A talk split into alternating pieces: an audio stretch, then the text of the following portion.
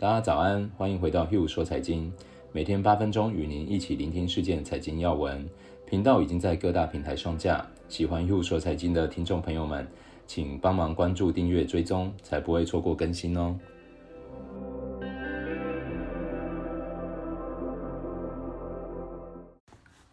大家早安，我是 Hugh，今天是十一月二十四号早上七点，先跟大家一起回顾一下昨天欧美股市的状况。昨天美国股市上涨，我们可以看到投资者一直在争持经济活动正常化中收益最多的公司。科技股跑输，黄金下跌。有关拜登将提名 Janet 耶伦出任财政部长的消息，一度让标普五百指数扩大涨幅。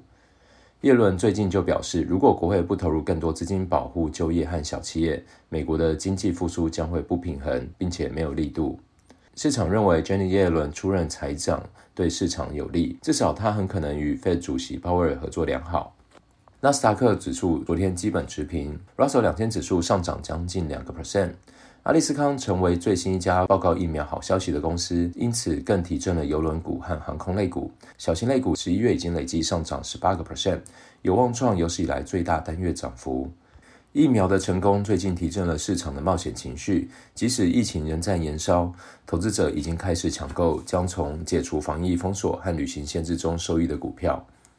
昨天标普五百指数上涨零点六个 percent，收在三千五百七十七点；道琼工业指数上涨一点一个 percent，收在两万九千五百九十一点；纳斯达克综合指数上涨零点二，收在一万一千八百八十点。昨天欧洲区指数大约都小跌零点一到零点三个 percent。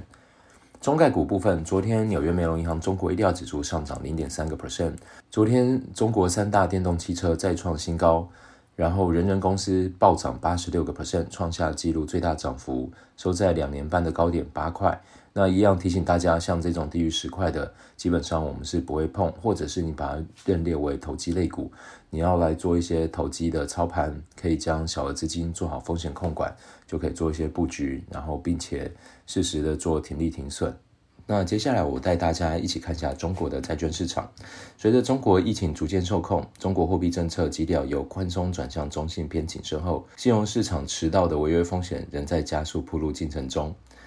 彭博数据显示，今年在岸市场累计新发债券违约本金已经连续第三年超过一千亿人民币的关口。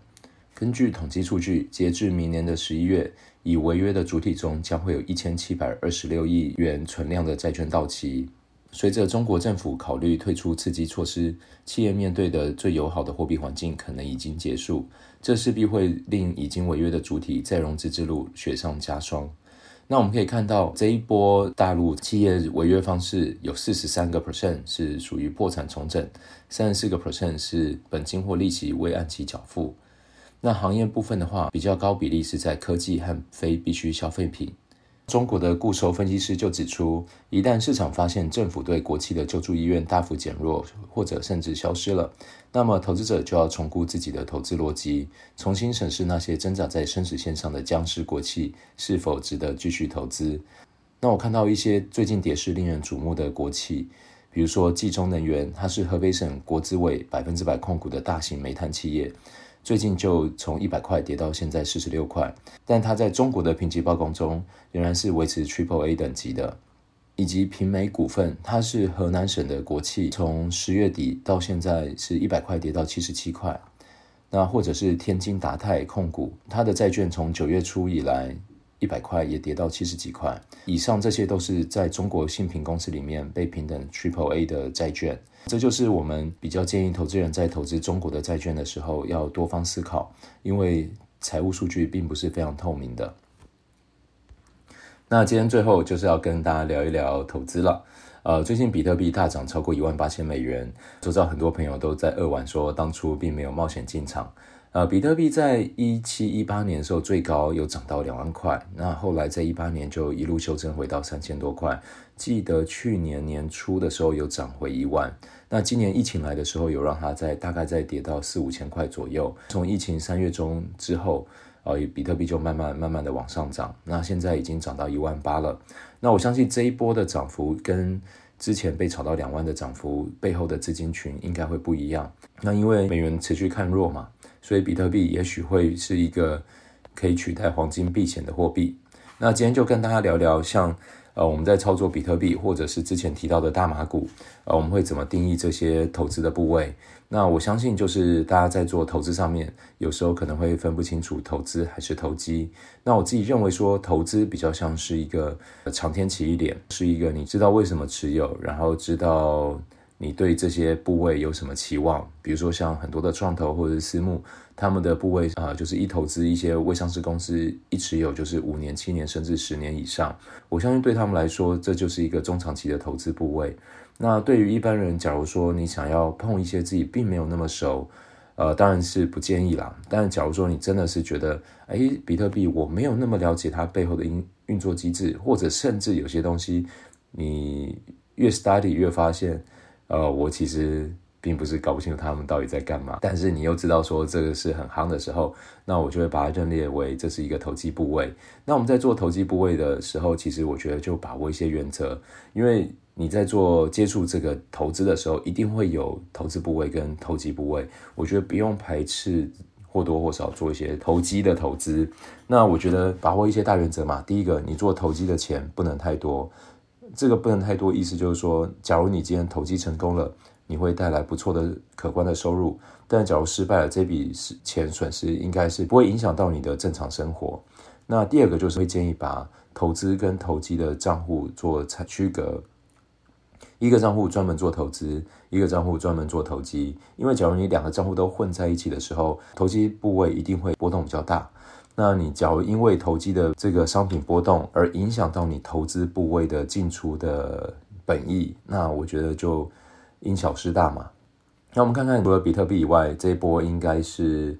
呃还有一个比较风投机的，就是大麻类股。大麻类股是一八年最炙手可热的标股，那后来可以看到很多的大麻股股价都是腰斩，直到近期大选后，美国许多州在法规上又开放了，然后让市场更加成熟。大家又重燃这个对大麻的追逐热捧，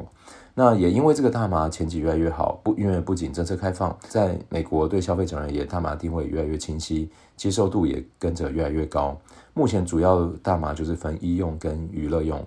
娱乐用常常带有一些负面的观感，而许多供应商正在努力的扭扭转这一点，就像过去的烟酒一样。试图推广成为日常的消费品嘛。如果我们看看酒类成为生活常见的消费后带来多大的商机，就能对大麻未来的市值有多大的轮廓。这也是为什么过去这两年我们看到很多的啤酒厂纷纷入股大麻制造商，提前布局的原原因，包含像 Corona、海尼根，或者是 Constellation Brands，美股代号是 STZ。都打算开发含大麻成分的饮品，这些啤酒界的龙头，我相信也是看到了足够的商机，才会投入动辄数十亿美元的成本。甚至有传言可口可乐也在开发相关商品，虽然后续遭到否认，但是看看可口可乐投入酒精饮料后取得多大的成功，真的要进入全新的大麻市场，我相信大家也不会太意外。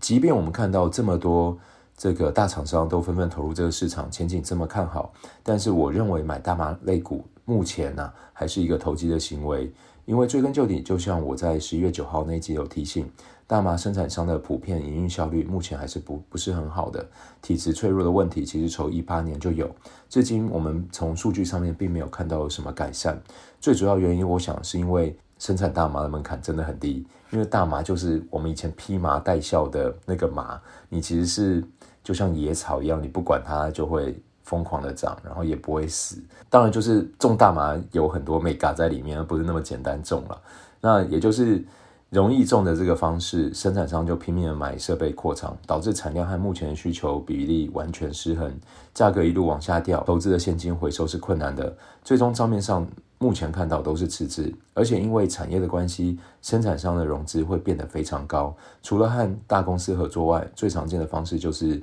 增资募股。从一八年至今，大麻股平均流通在外股数都增加了二到三倍，这其实是一个蛮大的数字哦。就是因为这些利空的因素难以支撑股票市值，最后股价往往是跟着新闻消息做震荡。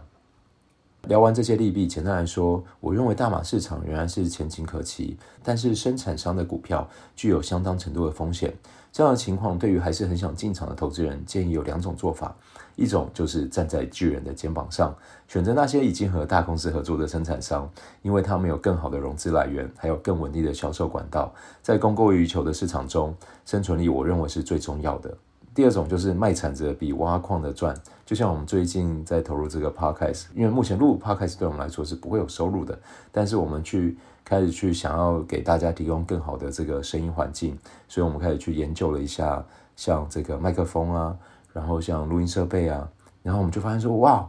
很多这个录音间都是满满到一个月，然后很多这个麦克风是卖到缺货。所以这就验证了卖铲子的比挖矿的赚。对于生产商来说，前景不明的状况下，会更愿意采用租赁的方式，避免投入的成本一下太高，难以回收。这种时候，土地和设备的提供商反而是有利可图的，因为毕竟最后房客只是坏人，房东一样继续收钱。就这样简单先分析完了，我还是更建议大家做投资而不是投机。这一篇我是用比较熟的大麻类股做举例，最重要的是务必把握刚刚提到的两个原则：投机的时候放少量的钱放在独立账户，不要影响心情，不要影响生活，我相信才是我们要的。以上就是今天的 Hugh 说财经，喜欢的听众朋友们欢迎分享给你们好友哦。明天我也会继续陪大家一起聆听全球要闻，我们明天见。